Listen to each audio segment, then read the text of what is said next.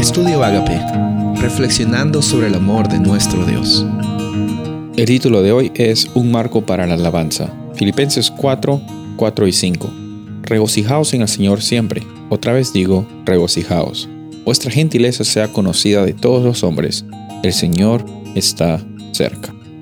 Estas palabras fueron escritas por Pablo y son consejos muy acertados, ¿no? Tener una actitud de regocijo en cada momento, de que nuestra gentileza, nuestra amabilidad sea conocida. Y bueno, es fácil eh, dar consejos, ¿verdad? Pero lo que muchos no saben es que mientras Pablo está escribiendo esta carta a los filipenses, él estaba en la prisión, él estaba en la cárcel, él no tenía aparentemente libertad física, no tenía eh, la oportunidad de caminar libremente donde él quería caminar. Él estaba confinado a una prisión, sin embargo, él estaba incitando a otras personas a alabar a Dios y estaba mostrando que la, la actitud de una persona que está pasando por una experiencia de abundancia no está conectada con las circunstancias que le vengan a esa persona.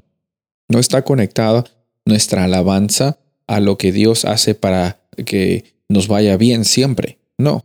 Eh, la realidad que nosotros vivimos como adoradores, como hijos de Dios, como eh, personas creadas a su imagen, es reconocer que nuestro llamado es mostrar la gloria de Dios en cada momento y regocijarnos en cada momento involucra incluso regocijar y alabar a Dios en los momentos en que a veces no te da ganas porque tus sentimientos de frustración, de enojo, de tristeza embargan tu vida. Obviamente es muy difícil de hacer si es que estamos pensando en lo que eh, nosotros nos va, si es que pensamos que nuestras circunstancias van a ser el final de nuestra vida, si es que pensamos que nuestra identidad está basada en cómo nos va bien o mal, en este mundo. No, la realidad de abundancia está basada en lo que Dios dice de ti. Amigo y amiga que estás escuchando, la realidad de abundancia no viene por lo que la gente diga de ti, o por cómo las circunstancias te estén tratando.